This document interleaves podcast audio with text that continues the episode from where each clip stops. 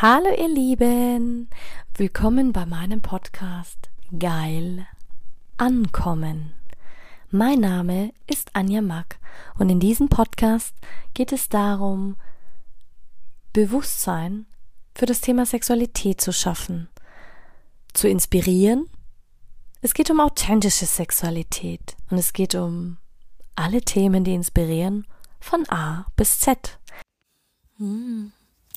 Hey du wundervolles Du. Fünfte Rauhnacht heute.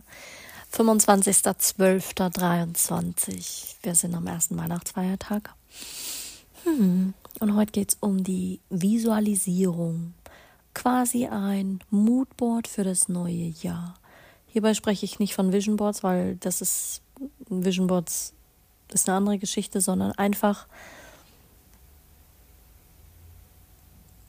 Deine bisherigen Wünsche und Ziele wurden ja in den vergangenen Rauhnächten reflektiert und überprüft. Und vielleicht möchtest du sie noch korrigieren, vielleicht möchtest du deinen Kurs ändern, in welche Richtung soll dein Weg im kommenden Jahr führen. Und stell dir das vor, auf keinen Fall wie ein Vision Board, auf keinen Fall wie etwas, was du unbedingt möchtest. Such dir ganz viele Zeitungen, alles, was du wunderschön findest und was dich motiviert.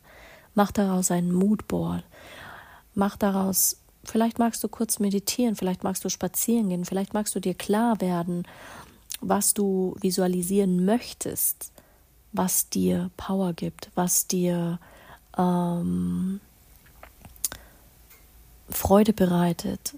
Und dieses Moodboard soll dich wirklich daran hindern. Es kann ein riesen ähm, Leinwand sein, in der du alle Ausschnitte, alles, was dich aus Magazinen, aus der Natur, alles, was dich äh, motivieren soll für das neue Jahr, was du dir für dich wünschst, Hoffnungen, ähm, Dinge. Du kannst auch Pinterest dafür nutzen.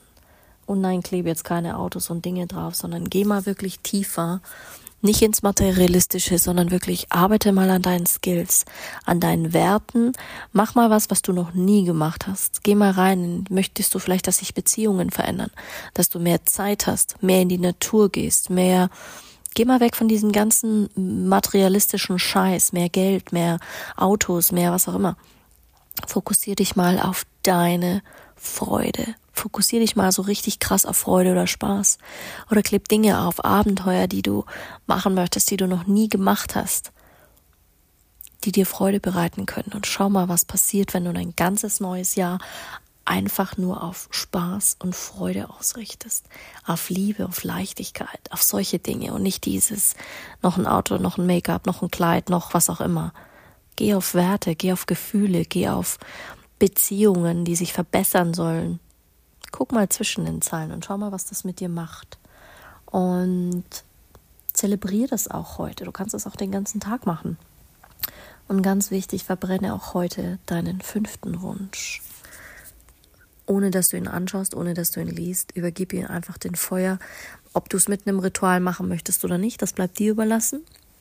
Und wenn du mehr darüber lesen möchtest über die Rauhnächte, dann schau in den Shownotes nach. Da habe ich noch ein bisschen was zusammengeschrieben für dich.